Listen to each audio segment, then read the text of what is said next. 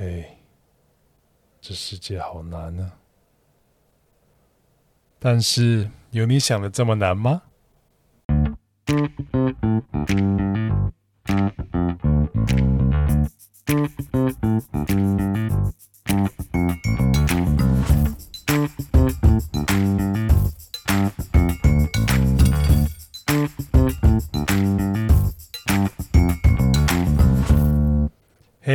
欢迎回到 Fun Closure，玩一个总结。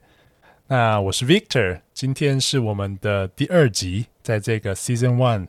的第二集。那之前呢，Season One 没有名字，那我后来想到了一个名字，就叫做 Into the World。因为这一季第一季的主题就是希望给大家一个 segue，就是给大家一个方式，可以从你目前的阶段，然后。进入到另外一个不同的阶段，不管是你从一开始的学生身份，到想要进入社会，或者是你已经在职场的某个呃领域工作，想要转换跑道，或者是你只是真的想要，不管是你在人生的哪个阶段，你想要重新进入到社会里面，不管是做什么样的工作，只要找到自己的一席之地。那这个 podcast 就是给你的。那没错，所以重新介绍一次，这个 season 第一季的主题就是 Into the World。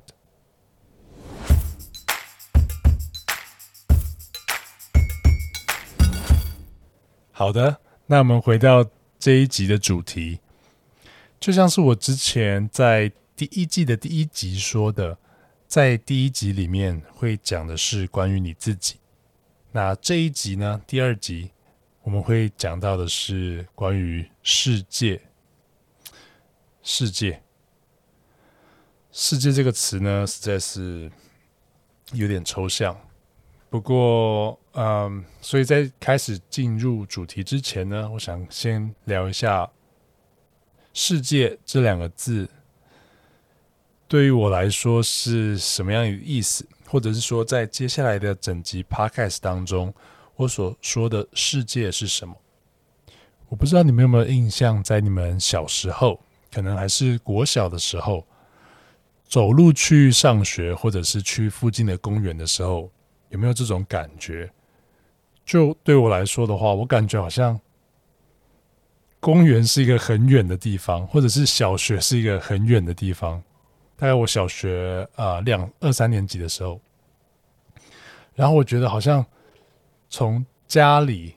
到我的国小就已经是我的全世界了，一直到呃慢慢长大，你可能生活圈慢慢拓展，可能到国中、高中，甚至到大学，然后有一个跳跃是，自从你买了机车之后。你的行动力上升了，所以你能去到的地方更远了。从那时候开始，你的世界才从家里到小学，变成了从家里可能到整个台北市，或到整个台北县，现在的新北市。我基本上在自己人生的前二十年里面，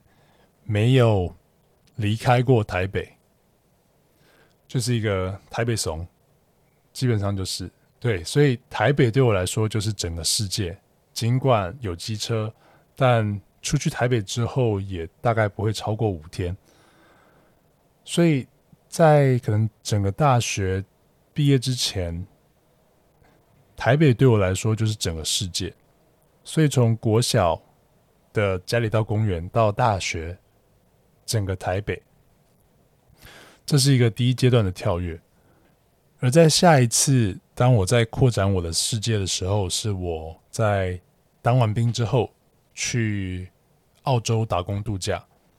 我记得那个时候，澳洲打工度假是刚开始的第六年。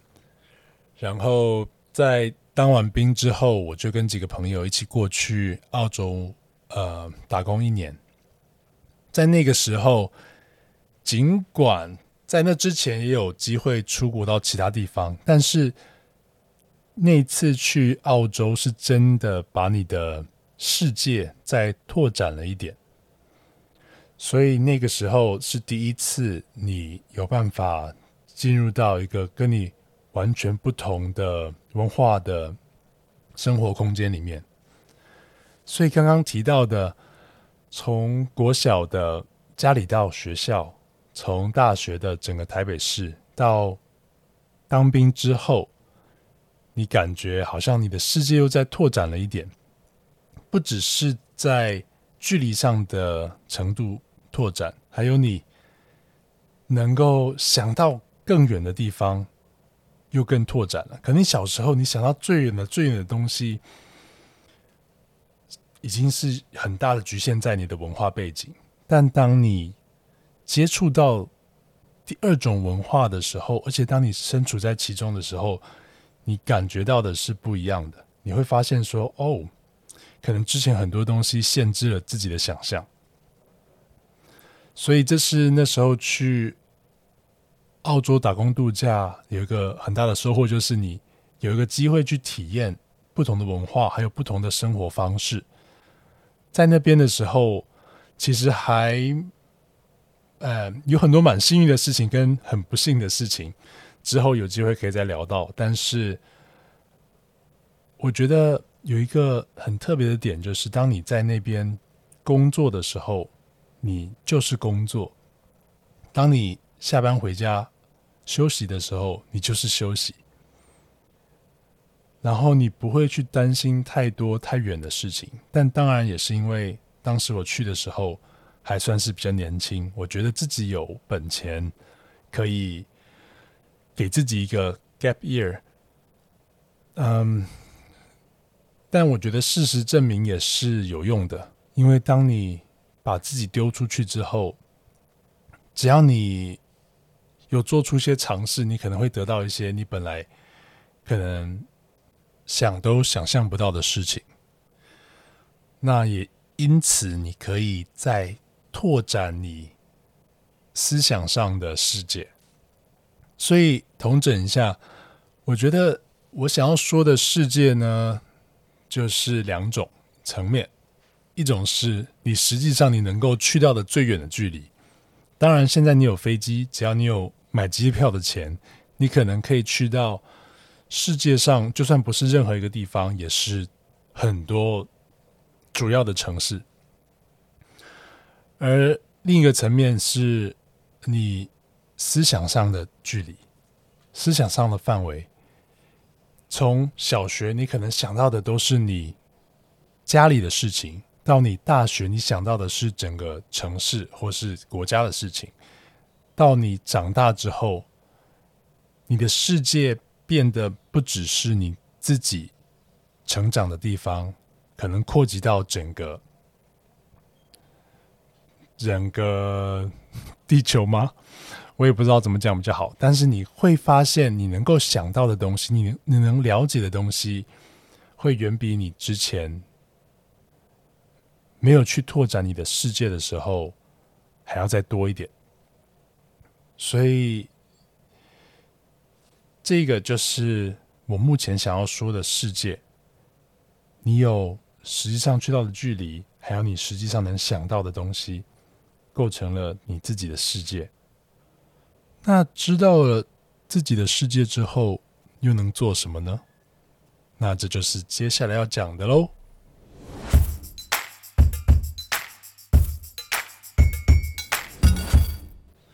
好的，那所以当你能够了解自己的世界之后，你又能做什么呢？这就是我们在这一集要探讨的东西。你究竟能做什么？我在最前面应该要先讲，但是我后来忘记了。就是从第一集，嗯，这个这一季的第一集里面，我希望自己能够找到自己能做什么。而在这个第二集里面，我希望你找到的是那个能够让你感到兴奋的领域。我相信兴奋的感觉。大家都多少有过。如果你们回想一下，什么样的兴奋的感觉？应该说，什么样的情况会造成兴奋的感觉呢？是当你已经感觉到有某些事情要发生了，而你希望那些事情发生，而且你知道你有办法让那些事情发生的时候，你会感觉到兴奋，你会感觉到说自己的能够造成的影响在哪里。所以，就像是一个猎人想要进到一个森林里面的时候，他可能会感到兴奋，因为他知道他身上的技能能够让他带回来可能一只山猪或是一只鹿，那他可以带回里带回到村子里面给全村的人吃，所以他知道自己的技能在哪里，他知道他的世界在哪里，他的世界就是那个森林。那个森林里面有猎物，这个比喻可能非常的，呃，非常的远古。但是如果用一个现代一点的比喻方式的话，就可以回到之前我举的两个例子：玩游戏的跟打篮球的。在玩游戏的例子里面，你知道你自己的位置在哪里，而整个地图都是你的世界，你知道？就以打野怪的那个角色来说，你可能自己不会注意到，但是当你把自己放在那个角色的时候，你的注意力已经会放在那些在不在三条路上的那些野怪上面，因为你知道这个是你的领域，你要好好的掌控它。而就打篮球的。例子来说，如果你是前锋的话，你就会把注意力放在进攻，你会在观察敌人的阵营里面有哪些地方是有弱点的。当你一拿到球，就可以迅速的切入。而这种兴奋的感觉，我相信在你的生活当中应该会发生无数无数次。这可能跟你有没有自信没有关系，而是。在于你知不知道自己要做什么。当你知道你要完成的目标是什么，而你又知道你自己是有办法完成的，这个时候你就会产生一种兴奋感。那在这一集 Podcast 的目的，就是想要告诉你，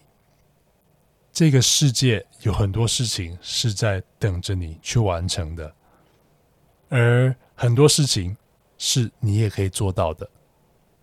我想要你知道，这个世界可能没有你想的这么难。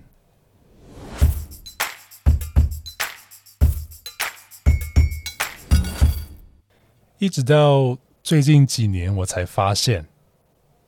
就是很多事情是，嗯，你很多事情比自己想的还要容易很多。就例如说。在还没有离开台北的时候，我一直觉得能够跟其他国家的人做朋友是一件非常难的事情，因为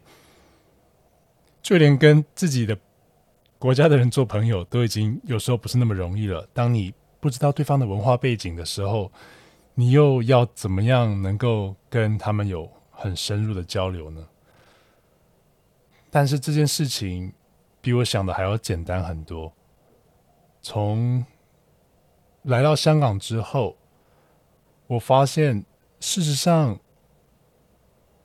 我们并没有那么不同。他们在想的事情，可能很大程度上也跟我们一样，而我们有的烦恼，他们也有。而我之前可能会觉得很难，是因为我没有那些训练的资料。就像是我不知道你们有没有听过机器学习 （machine learning）。你必须要喂给他足够的资料，他才能够帮你去辨识说这个是对的，这个是错的，或这个是第一个，这是第二个，这是第三个。那其实他们的学习方式就跟人是一样的，因为他们在模仿人学习的方式，所以就像是你学习到这个世界是透过你能够经验的东西，你从国小的时候。你经验到的世界是，你从家里到学校的范围，你从大学的时候，你经验到的是网络台湾的网络世界，还有整个台北，然后到了澳洲之后，你才慢慢拓展出去，说哦，你可以感受到这个世界有其他的文化，但那时候对于我自己来说，我并没有真正的踏出去，一直到来到香港，我的那个 训练的资料才不断的提升。从在念研究所的时候认识香港的本地人，还有从大陆过来的学生，然后再认识各种呃不同的老师助教，有来自奈及利亚的，有美国的，还有之后工作的时候，你认识黎巴嫩人、印度人，还有波兰人。还有很多，说真的，我还蛮幸运的，因为我进到的小小公司里面，尽管可能是十个人的大小的公司，但是基本上大家都来自不同的文化背景，所以就在跟他们相处之后，你才发现，其实我们真的没有什么不同。我从台湾人的角度去看的时候，我才发现我之前。太局限自己了，可能把自己看得太小了，所以从刚开始加入公司的时候，我事实上是有一点，嗯，不知道怎么样去切入，或者是带入一个讨论。但是在这间公司工作了两年之后，你已经可以感觉到。你要用什么方式去引导这个讨论，或是用我们这个 podcast 的方法来说，就是你的世界变大了，而你已经可以看到你的目的是什么，你也知道你自己做得到，所以你会发现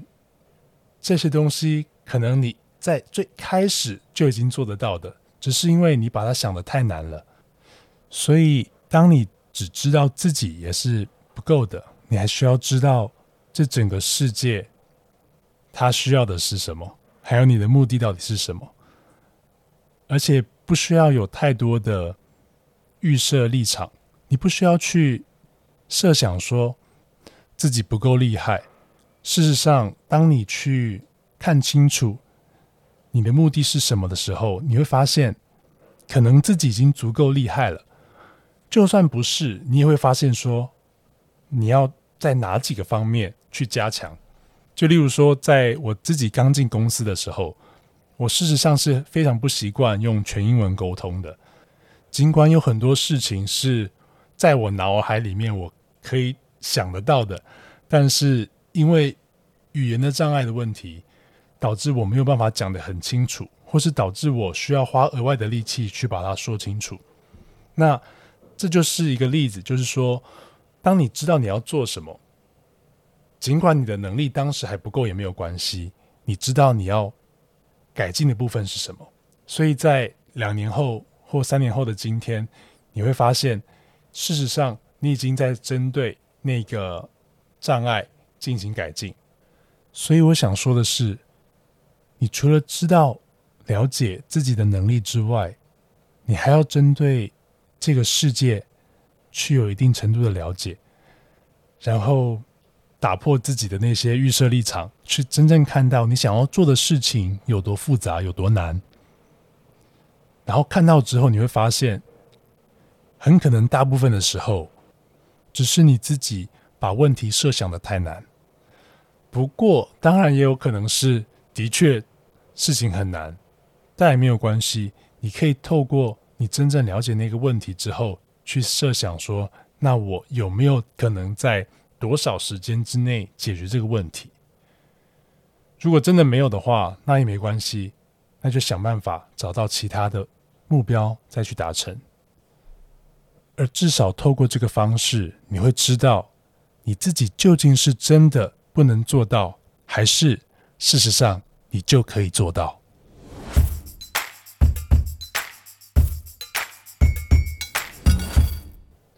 我不知道说到这边，你们会不会懂我想要说的话。但是从这几年的经验来说，我一直有一个很强烈的感觉，就是事实上，人真的很容易被自己的想法局限住，可能会在想象的问题里面打滚很久。但很多时候，你可能多问一句，或者是多对真正的情况了解一下，你会发现，很多时候并不是谁的问题，而是只是有错误的期待。就像之前啊，我跟我一个朋友说的，你不需要去想象别人对你的期待，你只要去问清楚就好了。而当你问清楚之后，你才有办法去改正。好的。那我们进到下一个主题，你到底想要什么？在这个世界里面，你想要什么？之前跟朋友讨论的时候，最后的结论都是钱，因为钱能解决所有问题。